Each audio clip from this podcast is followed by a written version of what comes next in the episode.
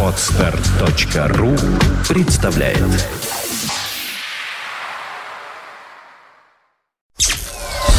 Podfm.ru представляет Do you want a good music? Fontanka FM. Добрый день. Вы слушаете радио Фонтанка FM в студии Александра Ромашова и Давид Семенович Голощекин. Здравствуйте, Добрый Давид день. Семенович. Как я рада вас видеть, вы даже не Я представляете. тоже, взаимно. Э, Давид Семенович не только человек, которого знают в Петербурге все, как мне кажется. Но не все, не, некоторые... Ну, может быть, молодое поколение, поколение приезжих, может быть, не очень, но для нас вы как уже такая вот городская легенда. Ну, да, тот, кто ходит по фонтанке, тот, наверное, знает меня хорошо, это точно.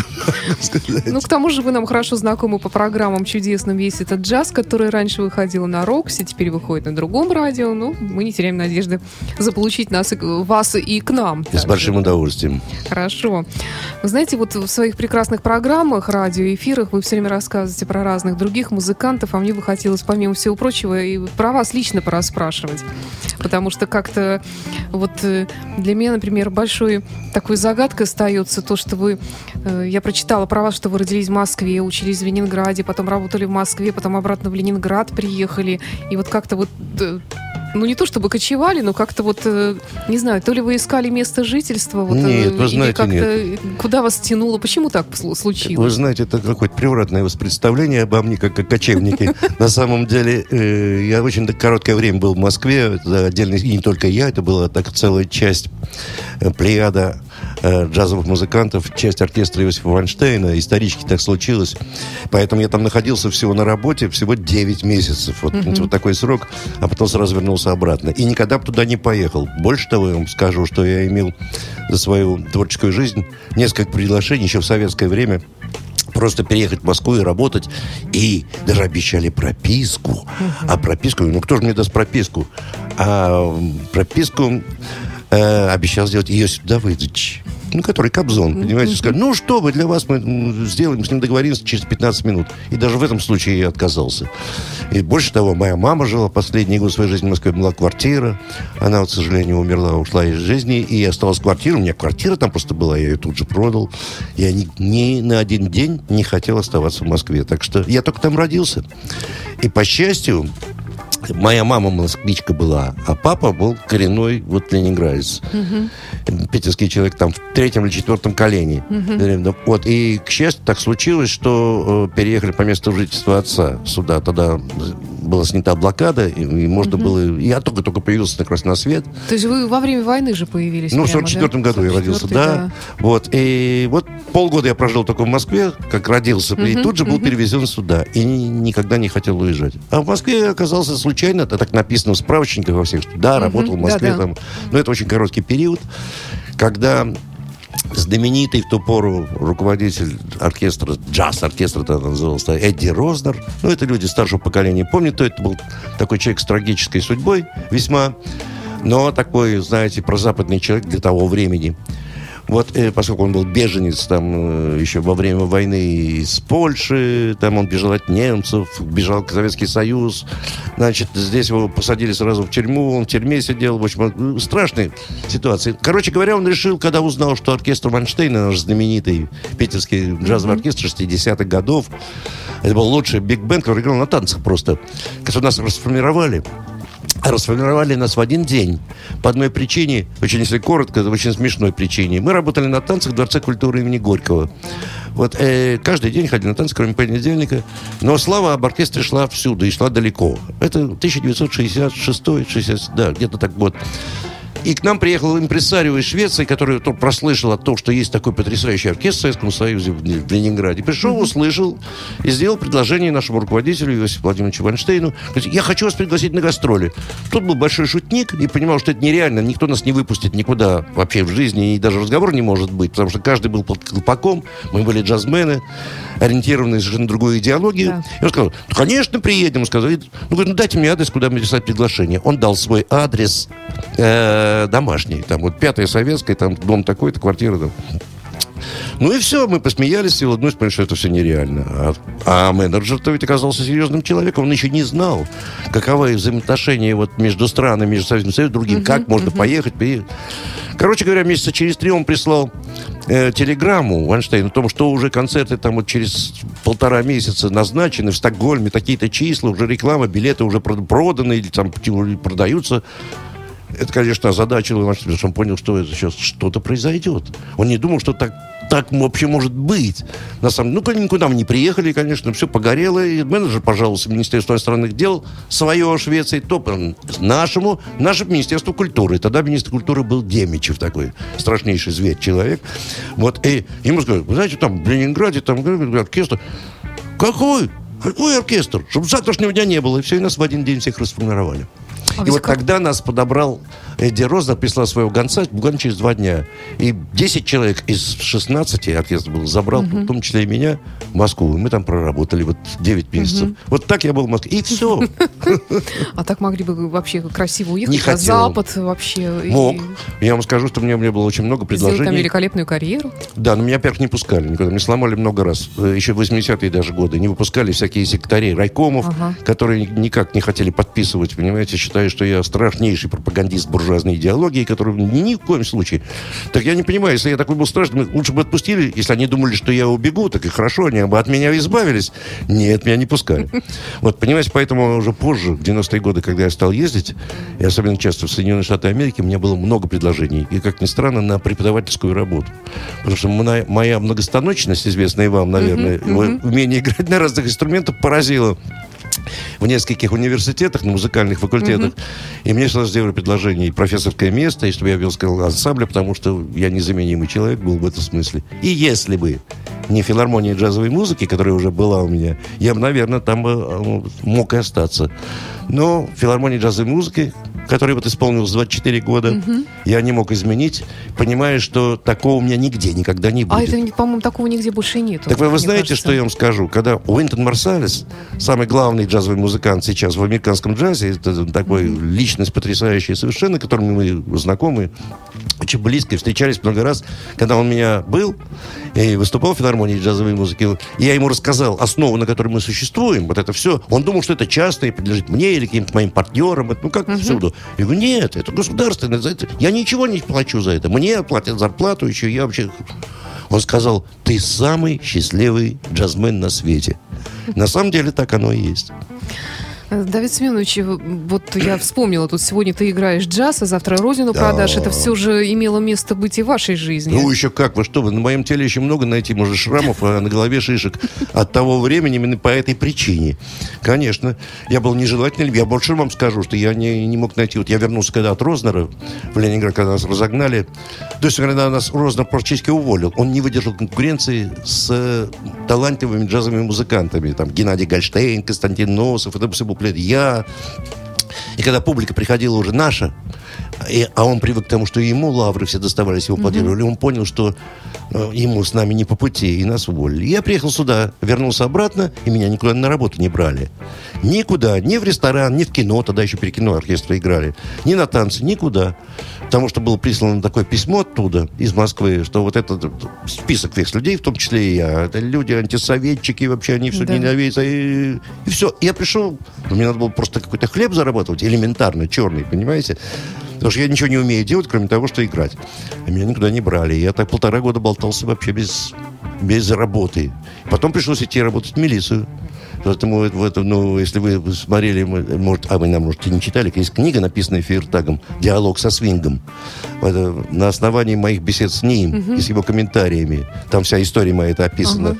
Ну, пришлось просто идти, по счастью, я вот такой безработный, голодный. Мои друзья иногда меня на подмену приглашали в рестораны, там, поиграть, как-то кого-то заменить. А официально я не имел права. Тогда же монополия на работу музыканта была государственная. Ты не имел права. Ленконцерт, Москонцерт. Ну, вот Лен-концерт здесь был, Да. да. И, и был отдел музыкальных ансамблей, который обслуживал рестораны, танцы там и так далее.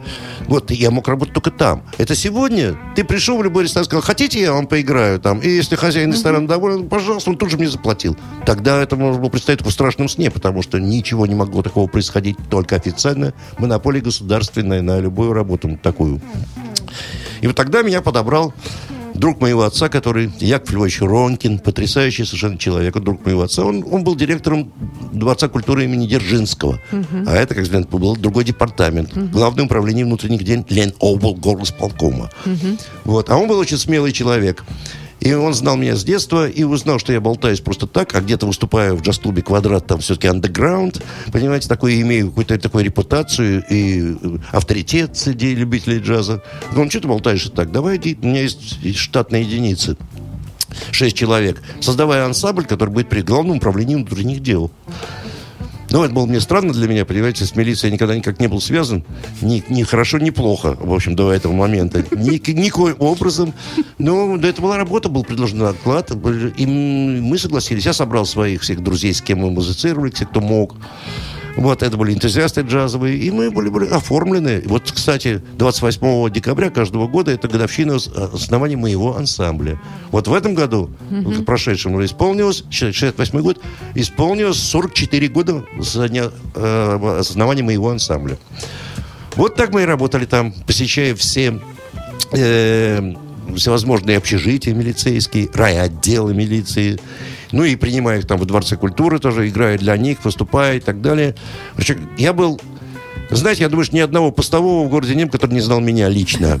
Вот это точно совершенно. То есть милиция была у меня абсолютно в руках. Я мог решить любой вопрос. И начальников тоже я всех знал. Понимаете? Хороший блат такой получился. Да, я выручал своих друзей, которые попадали в отрезвитель. Там иногда среди ночи мне звонили, там, ну, под выпишу чек его повязали. Его тут же освобождали. Я мог позвонить даже ночью кому-то там, понимаете? Меня знали. Ну, в общем, ну, это была работа такая, конечно, мало приятная, если честно говорить, но там были положительные стороны. Мы репетировали, у нас было помещение. Мы не были каждый день заняты. Но самое главное, там состоялись первые публичные и афишные концерты моего ансамбля. Это 1970 год, где в городе появились афиши, официально написано было «Два часа джаза». Ансамбль Давида Голощекина. Они могли себе позволить, там другой департамент. Потому что, скажем, на концерте я такого никак не мог позволить. Угу. А управление внутренних дел могло. Там еще, говорят, был хороший начальник нашего всей, всей милиции городской. Э, человек, который как-то к культуре так, мол, проник, как ни странно, но проникнут. И в этом Дворце культуры, кстати, стоялись не только мои первые концерты, Жванецкого, Розенбаума, то, что нигде еще никто не позволял да, себе делать, да. понимаете? Вот. И вот и джаз тоже там начинался. Благодаря вот Якову Львовичу Ронкину, этому чудному человеку, который давно уже нет, к сожалению, в живых, но вот он мог как рисковать. Вот так началась моя вся история. Так что я был выручен, накормлен, наконец, одет, обут, понимаете, да, сдал всю милицию вот, и играл джаз, и прогрессировал, в общем-то. Откуда меня, кстати, забрали, как ни странно, спустя 7 лет, я там проработал, 7 лет. Вдруг раздался звонок, это было странно для меня. С вами говорят из обкома комсомола. А я комсомольцем даже не был, странно. Вот многие не знают, мои друзья, когда даже большие деятели комсомольской партийной школы есть такие люди, но они даже не знают, что я не был комсомольцем. Ну, а были... меня не приняли, понимаете? Да? Я десятилетки при консерватории учился в такой специальной школе. Угу. Сидел на одной партии с Владимиром Спиваковым, а сзади меня сидел Марис Янсен. Мы дружим до сих пор. Ого. Да. Вот это, такие три известные фигуры вышли из нашего класса. Их всего было 15 человек. Вот мы были. Понимаете, вот. И когда наступило время, когда все поголовно, например, 14 лет там комсомол. А я был хулиган.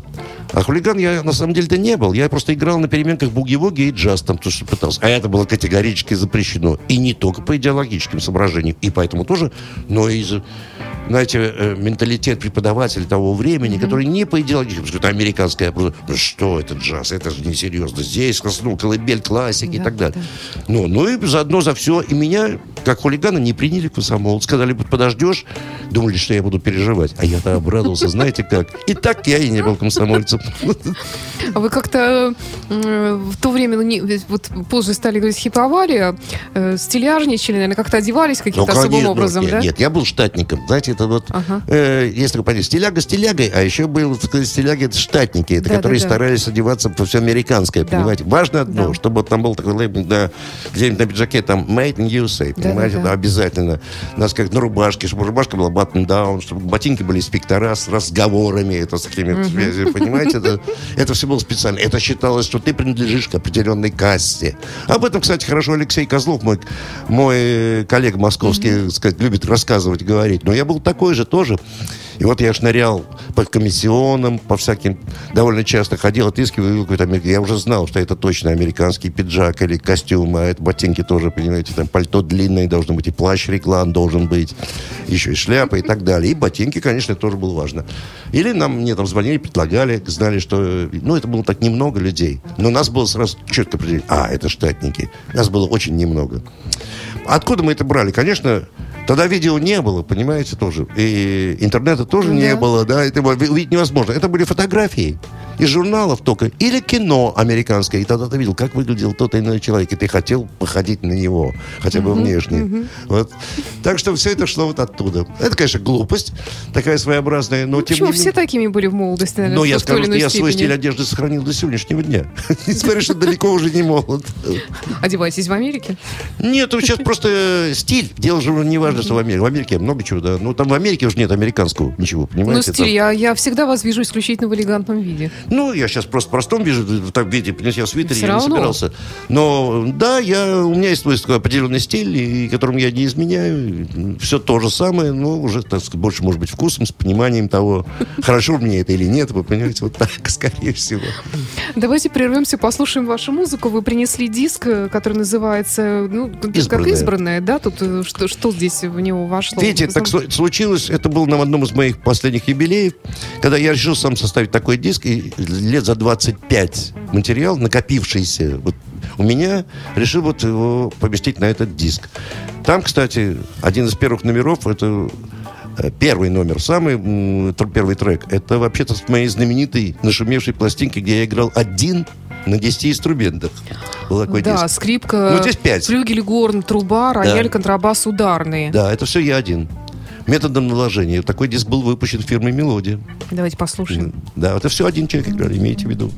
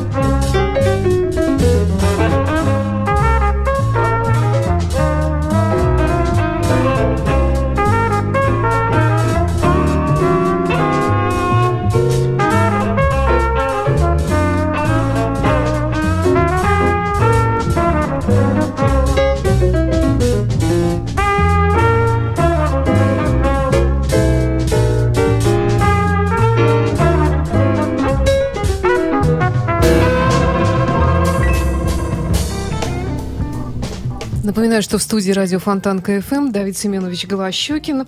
Э, вас приветствуют наши слушатели у нас в чате, в интернете. Здесь пишут, все очень рады вас видеть и слышать э, на волне радио Фонтанка FM. И вот как человека мультиинструментального э, хотела вас пораспрашивать. Ну, первой, конечно, была скрипка, причем классическая. Ну, конечно, да. Мне шести лет, мне, мне всучили эту скрипку mm-hmm. в руки, я ее ненавидел со страшной силой. Просто, я думаю, ненавидели все и рядом, где, кто жили, но заставляли заниматься. Я совсем не хотел, не хотел быть скрипачом. Музыка мне нравилась с детства, любая, абсолютно. Это ясно было что у меня большой интерес к этому. Потом способности, они выяснились. Но у вас же как-то и родители тоже были из такой нет, творческой знаете, нет, среды. Из творческой, но не музыкальной. Мама моя была балерина, правда, это угу. близко, совсем рядом. Вот. А отец мой был директором картины на Лимфильме. Угу. Он был абсолютно, теперь называется там, продюсер, знаете, угу. и так далее. Да. Вот, это было совсем другое мышление. К тому же он, ему медведь на ухо наступил, он сам об этом говорил. Мне совершенно не мог мог никак не запомнить никакой мелодии, не воспроизвести. Ни, ну, плохо со слухом было. Но я удивился, почему у меня так хорошо, хотя это на самом деле мой отец. У меня никаких сомнений никогда не было на это что У него тоже. Понимаете? Вот э, сказать, чтобы это было такое... Ну, это было творческое окружение, великие режиссеры кино, там, Козинцев, там, Э, например, там, великие актеры того времени, все бывали в доме, я ползал между ними там всячески. И однажды среди них был э, Павел Алексеевич Серебряков. Это знаменитый э, пианист потрясающий и ректор консерватории того, той, той поры. Потому что его супруга работала вместе с моим отцом, на, на, на, она была монтажером, работала на Лимфильме. И они оказались как-то дома, а меня заставили петь. Но пел я только одну песню, которую я знал хорошо, потому что отец был директором на картине «Счастливого плавания». Это был такой старинный фильм mm-hmm. про нахимовцев там. Mm-hmm. Э, и там была песня там юных нахимовцев, марш нахимовцев назывался. «Солнышко светит ясное, здравствуй, mm-hmm. страна mm-hmm. прекрасная». Вот это. Mm-hmm. Ну, вряд ли вы это слышали. Ну, как же. Да. Но, ну, ну, вот я-то это пятилетним ребенком, отец брал меня на съемки, Кронштадт там, и я без конца звучала. Я ее запомнил, выучил, ну, как маленький мальчик. И потом дома просто произвольно пел. И так хорошо пел, что всем нравилось. И коронный номер, когда приходили гости, это было меня заставить спеть для гостей эту мелодию. Акапелла, причем без всякого аккомпанемента. Я, конечно, сопротивлялся и не хотел, потому что я был капризный мальчик, естественно. Кончалось дело тем, что меня ставили стул, на который я вставал, и спиной к публике пел эту песню, чтобы меня не видели. Из чувства протеста. Из протеста, да. Ну, однажды я так спел, вот был как раз э, Павел Алексеевич Щербяков, сказал, слушай, а у парня колоссальный слух. Смотри, как он здорово поет. А говорят, что я пел как Робертино Лоретти, если кто помнит, кто это такой. Вот такой же. Жалко, Конечно. что и не был мой голос записан, но, видимо, так, судя по всему. Его же надо музыкальную школу, сказал ректор консерватории. Ну, кто же его возьмет, сказала там мама, ну и, и отец тоже говорит, да и кто его, как кто? Может, может быть, ты, Паша, позвонишь тогда? В ту пору, знаете, такого понятия не было. Никто никаких не звонил никуда и никаких взяток никому не давал. Это было для того, чтобы приняли. Он сказал, вы что, у него, я точно могу, у него способности, пусть идет на комиссию, его примут. С уверенностью сказал он. Мама поверила в это, взяла меня за руку и в нужный момент привела на эту комиссию на Матвеев переулок, где находится эта школа для... Тогда называлась детская музыкальная... Нет, музыкальная школа десятилетка при консерватории для одаренных детей. Я оказался одаренным ребенком. Ну, привели все, меня послушали, проверили. Да, колоссальный совершенно парни. Я спел, конечно, эту песню, уже не очень стесняясь так, ну, чтобы меня отстали, мне было 6 лет. Вот. А в конце концов, профессор Захарина была такая знаменитая пожилая женщина, профессор скрипачка. Она, ну-ка, мальчик, иди сюда, покажи твои руки. Я показал. О, да ты же скрипач. Я с ужасом подумал, что меня ждет страшная перспектива, потому что я еще думал, что, может, на фортепиано. Дома не было никаких инструментов, угу. абсолютно. Вот, а это, конечно, меня привлекало. Вообще меня любые инструменты привлекали, но ничего дома не было. А тут вдруг мне эту скрипку. Ты будешь скрипач, меня определили на скрипку. О, это страшная мука, это ужасно. Я должен вам сказать, что я дважды значит, хотел бросить скрипку и тогда, а потом, когда уже научился играть джаз и начал играть на чем угодно, на контрабасе, на, на трубе, на рояле, ну, только несколько скрипку сразу, как получил диплом, так бросил сразу скрипку на шкаф и больше к ней не прикасался ну, вообще долгие для годы. вас очень трудно было представить, что скрипка может быть джазовым инструментом. Так, так оно и есть. И я не мог представить. Я мог сыграть на скрипке все, что я уже играл на рояле, но это не звучало. Mm-hmm. Потому что скрипка, природа звучания этого инструмента и та школа, которая обучают играть mm-hmm. классическую музыку, не позволяла мне произвести эти, эти тоны джазовые, понимаете? Звуки-то те правильные, я мог импровизировать, но не звучит не джаз. Поэтому я забросил ее на шкаф и не пробовал. Потом, спустя долгие годы, один из моих друзей сказал, слушай, ты так играешь на разных инструментах, на почему ты на скрипке? Ты же скрипач. Я говорю, какой скрипка? Это не джазовый инструмент, это, это абсолютная классика. Мне нравилось играть классику, я играл там с удовольствием для себя. Э, но никак не джаз. Потому что не получалось. Не звучит и все по джазовому. А он говорит, а ты, наверное, не слышал? джазовых скрипачей. Говорю, ну, я да, Стефана Граппелли, это не мой любимый. Я знал Стефана Граппелли, слушал. Мне это... Он хороший, замечательный музыкант, но не, не вселял меня какой-то оптимизм, чтобы я так же играл. Как-то больше цыганщиной попахивало, немножко больше. А для меня джаз был уже, я уже слушал Майлса Дэвиса, Джона Колтрейна, понимаете, там ну, голова была уже впереди. А скрипет как бы не звучало. Он говорит, а, а ты не слышал Стаффа Смита? Я говорю, нет. И он мне дал запись, пластинку я у него переписал, Став Смит, это черный негритянский потрясающий джазовый скрипач. Единственный и на сегодняшний день, кто правильно играл джаз. Под джазовому скрипка звучала. И с этого момента я стал ее осваивать и осваиваю до сих пор.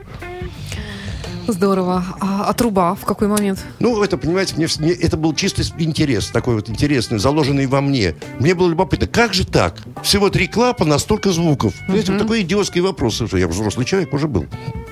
И вместо того, чтобы спросить своих коллег, с которыми я работал, с великими музыкантами, как Константин Носов, скажем, я могу спросить, слушай, покажи мне как. Нет. Опытным путем. Да, я взял инструмент и сам дома дул и искал эту гамму. Как же это до, ми, фасоль, ля, си, до, понимаете? Да? И вот нашел. Ну и потом джаз был сконцентрирован э, в основном на таких инструментах, как саксофон, труба, это да, модерн да. джаз, тем более бибоп. Это были типичные инструменты. Мне хотелось, конечно, играть на таком инструменте. Но до этого я уже научился на рояле играть, потому что я играл пианистом, был в квинтете Гольштейна Носова. Это было лучшее, что было в Советском Союзе в ту пору. И я считался одним из лучших пианистов, в общем, нашей страны джазом. Угу. Это мне, но мне было мало рояля. Мне хотелось... Мало того, что я начал с контрабаса, это отдельная история. Потом уже рояль появился. Мне хотелось духовой инструмент. Я мечтал о саксофоне, но его было не купить. В ту пору это была большая проблема. А трубу мне, так сказать, один из приятелей дал, корнет такой. Ну, на, по, дурака поваляй. Вот я на ней научился играть. А потом я услышал флигельгорн, это разновидность трубы, и мне захотелось именно этот тон от этого инструмента. Я его, в общем, нашел пошел. Ну вот постепенно так вот. А саксофон я освоил совершенно тоже случай. Мне хотелось очень. И когда вот я работал у Рознера в Москве, в ту пору, о которой я рассказывал, оркестр репетировал. Там была база, каждый день репетиции. А что, я был пианистом в этом оркестре. Мне репетировать не надо было, потому что, ну что пианист, там надо было, чтобы группа саксофонов, тромбонов, трубы, чтобы они вместе там они отрабатывали, а что пианист. Я свободен. Но я приходил на репетицию, а в подвале был склад инструментов на этой базе. В том числе и саксофоны лежали э, еще свободные выходные. И я взял один из них и стал там, пока не репетирую, заниматься. И так я мне спросил разрешение, естественно, мне дали. А потом я подошел к Роздору и говорю, знаете, Эдик говорю, нет. Он слышал там, что я зужу там все время. А можно я сыграю соло как-нибудь в оркестре в конце? Да, ты, ты готов? Говорю, да, я готов. И он мне позволил, я сыграл на тенор-саксофоне соло даже с оркестром. И потом стал серьезно уже этим заниматься. Целый период времени, когда я посвятил саксофону. Так что вот так получился такой у меня набор. А вы сейчас не проявляете интереса к какому-нибудь еще Нет. инструменту? М-м. Нет. Вы знаете, это все меня спрашивают, естественно. Нет, конечно, достаточно уже тех справиться бы с теми, на которых я да, пытаюсь да. играть, понимаете? Поэтому и бы держать себя в порядке.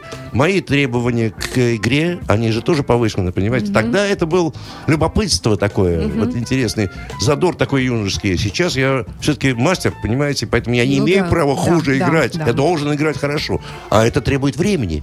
Это, вы знаете, если я на концерте использую там вибрафон, mm-hmm. фортепиано, э, скрипку, э, саксофон и флигельгорн, представляете, сколько надо же быть в форме. Ну, я же не каждый день играю, понимаете? Но если наступает концерт, кому какое дело? Я выхожу, если я беру инструмент, все же ждут от меня, что это будет какая-то музыка нормальная, понимаете, хорошая. Значит, а я должен заниматься. Поэтому времени просто не хватит. И поэтому я поддерживаю себя в форме. Давид Семенович, время как-то очень быстро идет. Про джаз еще хотелось бы поговорить. Как обстоят дела в России с джазом сейчас? Вы знаете, и хорошо, и плохо одновременно могу вам сказать. Вы знаете, какая ситуация интересная? Э, э, тут недавно совсем вот в Новый год наш фестиваль новогодний приезжал замечательный финский кларнетист и саксофонист Анти Сарпила. Это мировая звезда, это вообще гордость финского джаза, э, фантастический музыкант. Э, мы, он играл концерты у меня. Мы до этого тоже встречались, пересекались на разных фестивалях в разных странах, так, а сейчас как-то стали ближе. Он стал чаще в России ездить, я его встретил там в Москве, он с, Олегом, э, с оркестром Олега Лунстрема играл. Короче говоря, он мне вот что сказал. Знаешь, говорит, я поражен тем, что у вас так много молодежи на разовом концерте. А это действительно так. Угу. Приблизительно 50%, до 50% молодые люди, студенты и так далее. Говорит, ничего этого в Европе не увидишь. И в Финляндии, там, в Скандинавии. Нет, ни одного молодого человека на джазовом концерте нет. Да не Он был поражен. Быть. Представьте себе это. И это я тоже могу сказать, потому что я там все-таки бываю довольно часто и вижу это. А вот для он просто был поражен. Вот выступая у нас, он играл два концерта у нас в январе, и там действительно было очень много молодежи. Он просто обалдел от того, что как так много молодежи слушает джаз. Понимаете, хорошо и плохо, я сказал вначале. Понимаете, э, вначале джаз, так сказать, дискриминировали всячески по идеологическим соображениям. И да. сказали так, теперь полная свобода, ты можешь делать все, что угодно, играть, только кто тебе за это заплатит. Нужно ли, можно ли это продать? Понимаете, джаз трудно продать. Хотя есть, к сожалению, наши братья по цеху, которые пытаются продать себя, понимаете, ну, всякие эксперименты, играть какие-то модные стоя ритмы, на голове. Да, стоя на голове, как угодно, и привлекая, так сказать, ритмы и интонации поп-музыки, а джаз все-таки это не поп-музыка, это ближе, к академической музыке, она более да, серьезная, конечно. вы понимаете? Вот пытается это назвать джазом. И у нас нет как хорошей пропаганды, понимаете, в чем дело? Вот э, нет передач по телевидению. Телевидение, к сожалению, понимаете, это первый источник информации. Ой, это да, ужасно. Даже не хочется говорить Но про это него. Факт, это страшное понимаете? дело. Что там, там вы происходит. редко увидите меня или кого-то подобного, и крайне редко. Это можно и то в 2 часа ночи или в 3, понимаете? Там, все. По местному телевидению. Да, по какому-нибудь. Ну вот, э, э, на радиопрограмм тоже не так много, в общем-то, джазовых, понимаете. Вот, э, ничего не посвящено этому. Нет воспитания. Э, я вам больше скажу, я уже, вот уже сколько, более 10 лет, я почетный профессор университета имени Герцена, музыкального факультета, где я веду такой... Да, я хотела спросить как раз тоже. Вот да. Еще.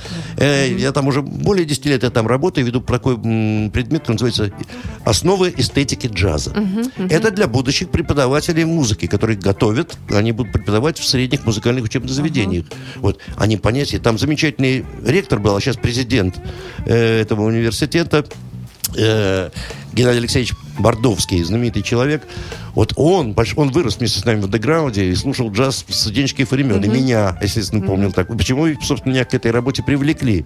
Он посчитал правильно, как будучи ректором.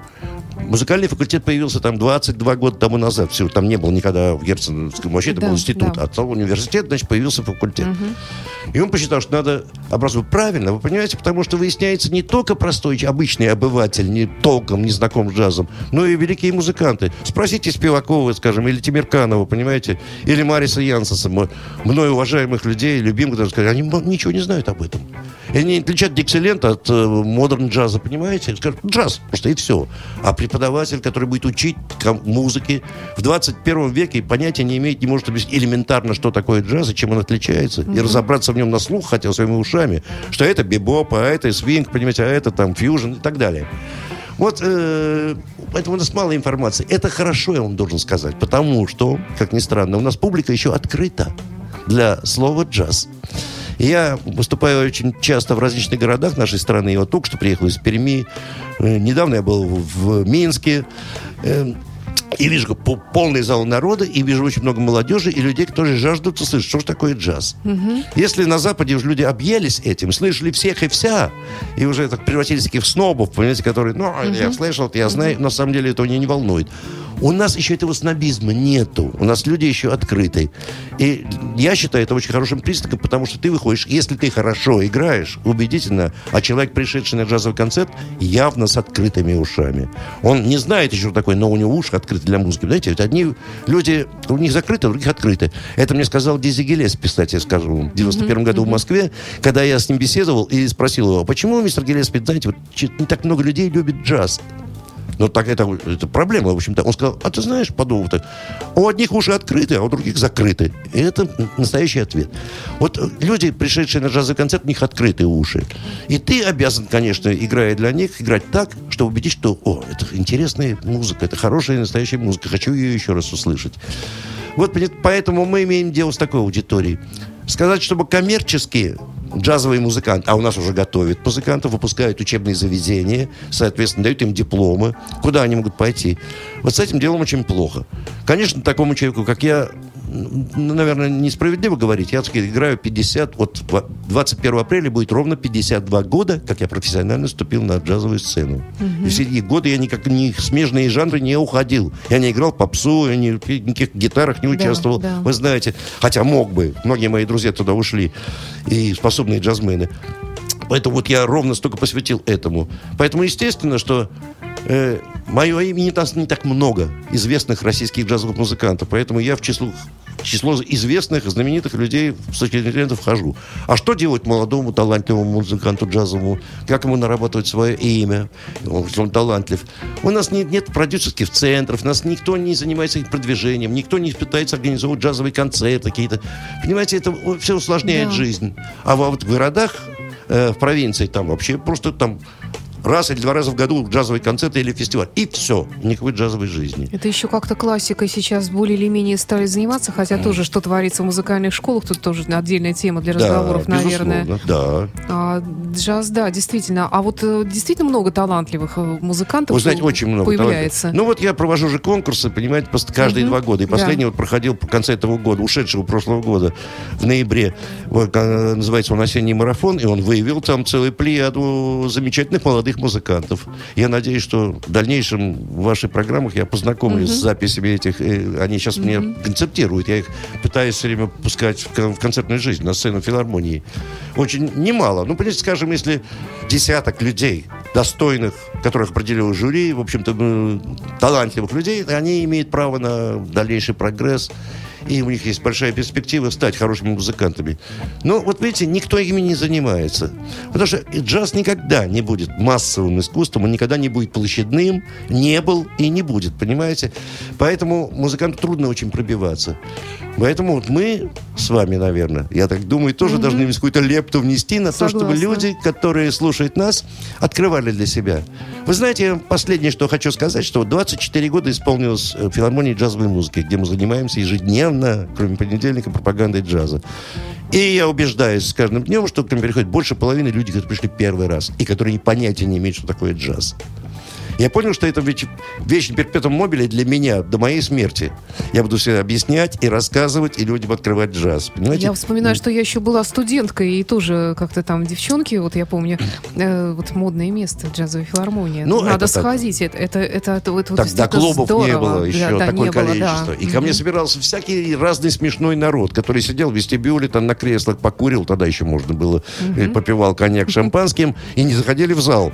Им нравилась эта атмосфера, а в зале там я играл. Это плевать был, что... ну, это была такая некая клубность, знаете, Да, уже да. начало. И поэтому многие приходили не по делу. Она, эта публика меня страшно раздражала, я ему должен сказать, ну что делать. Ну, потом все стало на свои, так сказать, места, потом открылось огромное количество котеек, клубов, всего. И к нам теперь приходят очень счастливые дни, исключительно люди, либо любящие джаз, их меньшинство, либо те, кто хочет узнать, что это такое. Я уже заранее представляю, что вы мне ответите на следующий вопрос. Э, Вот родина джаза Америка. Казалось бы, что там все должно быть хорошо. То есть на каждом углу, около каждого подземного перехода, около каждого дома, э, каждой пешеходной зоны обязательно должен сидеть какой-нибудь музыкант, темнокожий, скорее всего, играть джаз, и клубы бы должны э, ломиться от посетителей джазовые и так далее. Как на самом деле? Вот я вас сейчас разочарую, понимаете, как я был разочарован. Да. И, значит, в 1989 году я впервые попал в Америку. Я тогда поехал на гастроли с ленинградским Диксилендом. Это еще были советские гастроли. Меня выпустили первый раз. А они уже были. Мы ехали на, специально на, на фестиваль и в тур такой. 40 дней это было.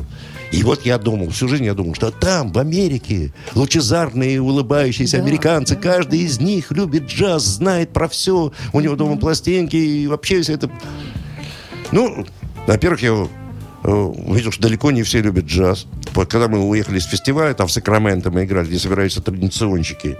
Диксиленды спрашивали, там 200 диксилендов со всего мира съезжается играть. Там, конечно, публика соответствующая, но когда мы поехали дальше по разным городам, я убедился, что нет. А самое удивительное было другое. Когда ко мне подходили такие солидные люди, в возрасте уже таком, и говорили, о, как потрясающе вы играете, слушайте, потрясающе, так это было здорово совершенно. Вы открыли мне джаз.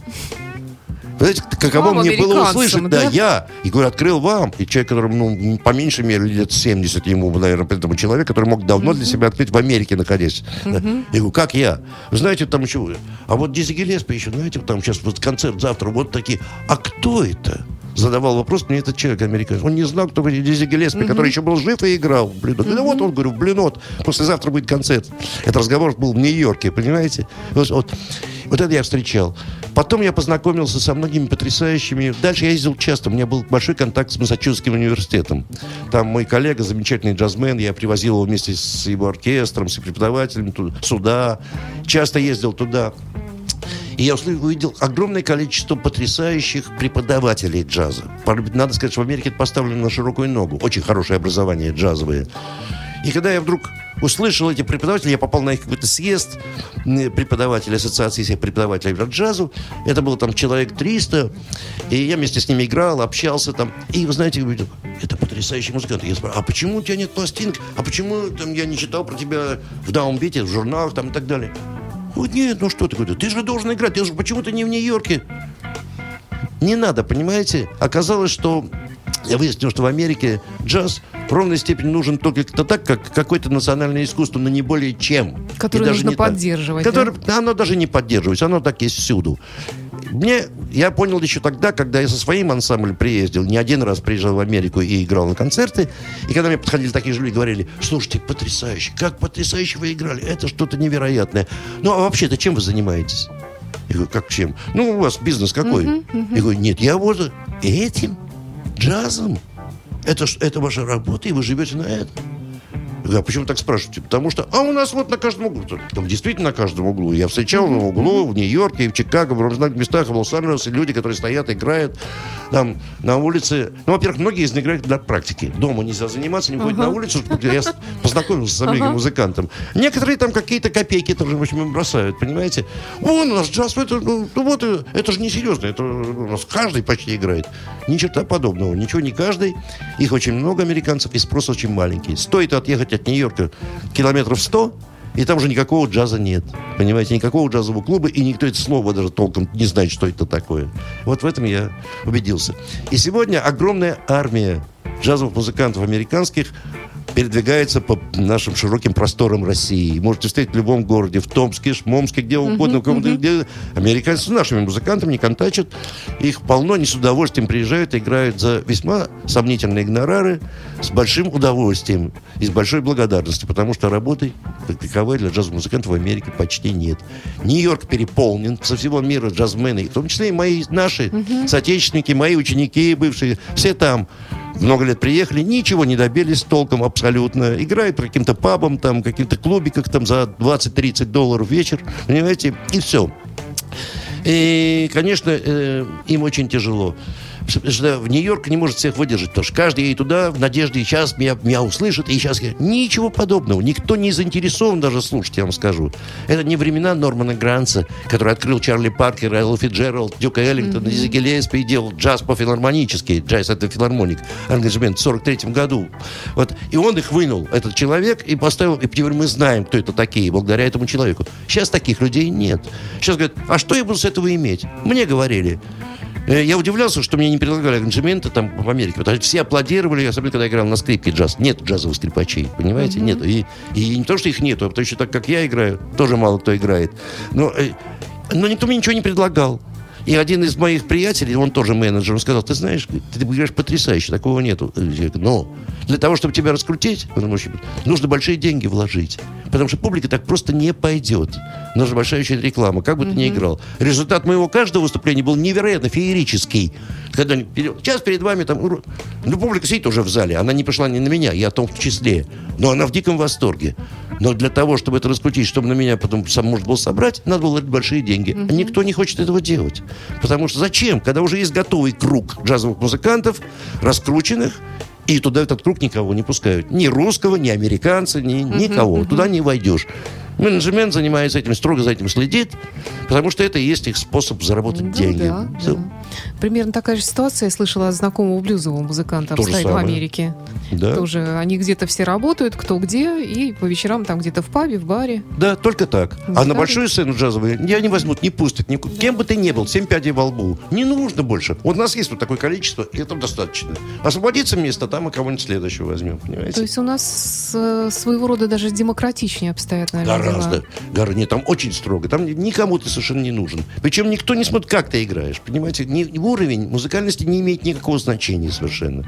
Вот количество. У нас есть столько-то звезд, они крутятся по всему миру, имя, фестивалю, да. раскручены. Мы их практикуем, они получают как свои гонорары великолепные, мы получаем какой-то заработок. Зачем нам лишний человек, на который надо тратить деньги? Пока бы он не играл. Э, Последний такой коротенький вопрос. Из последних ваших музыкальных впечатлений какие-нибудь можете вот последнего года назвать какие-нибудь наиболее яркие? В плане джаза, конечно, в основном. Ну, мои впечатления, это, видите, того, кого я слышал от своих, от своей игры с кем-то. Что вы имеете в виду? Ну, может быть, какая-то запись интересная появилась, или какой-то на каком-то концерте удалось побывать, что-то такое. Вот, вот мы говорили перед началом про Пола Маккартни, который так неожиданно А, ну это, вы знаете, я был очень удивлен. Да, действительно, вы Да? напомнили мне. Это был, что я его слышал вдруг э, по радио, одному из радио, вдруг слышу замечательные, совершенно потрясающие джазовые стандарты, в основном баллады, которые я очень люблю. Это мой, мой, Да, мой да, материал, как известно. В таком шикарной аранжировке и с замечательным голосом совершенно, который мне ну, никак казался где-то, как бы я его слышал, но я не могу сказать, кто это. Понимаете, я был поражен, когда я узнал, что это, оказывается, Пол Маккартни в 12 в 2012 году, в 2012 году записал такой диск, вот такой, такой Red, нет, Red, нет, нет, это возвращение к стандартам, понимаете, Да. скорее. Но что меня удивило, то, что там сделаны замечательные аранжировки и выбран потрясающий репертуар, но его может было исполнять. Я вам честно скажу, Рода Стюарда я терпеть не могу, когда он поет это. Это меня раздражает невероятно. Это очень плохо у него, получ- этот материал, Он понимаете? рокер, На мой- он на больше мой- ро- рок-музыкант. на мой взгляд, да. нет, но Пол Маккартни это Пол Маккартни, понимаете? Маккартни-то это не особый, Род Стюарт, естественно, Да. и сравнивать не- нельзя.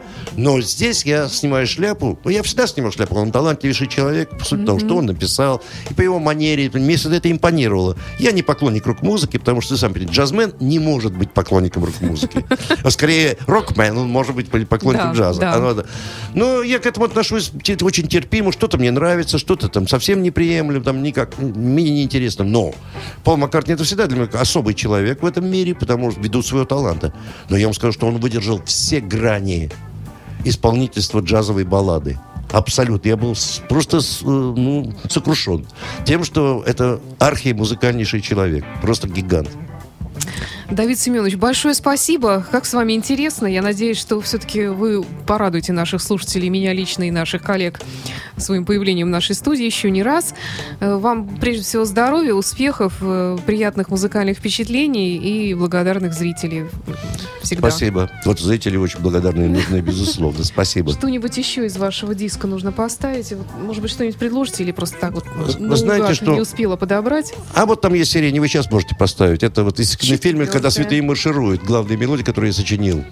Сиреневый час, вот там трек, посмотрите, по-моему, он второй или Да, третий. нашла да, уже. да. Мгм. Давид Семенович Голощекин был в студии радио Фонтан КФМ. Спасибо, до встречи.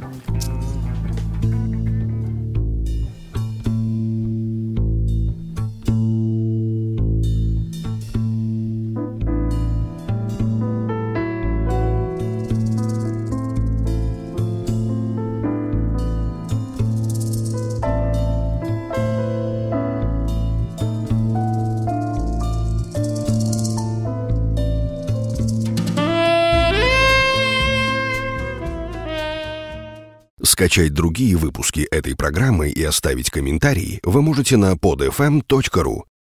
Скачать другие выпуски подкаста вы можете на podster.ru.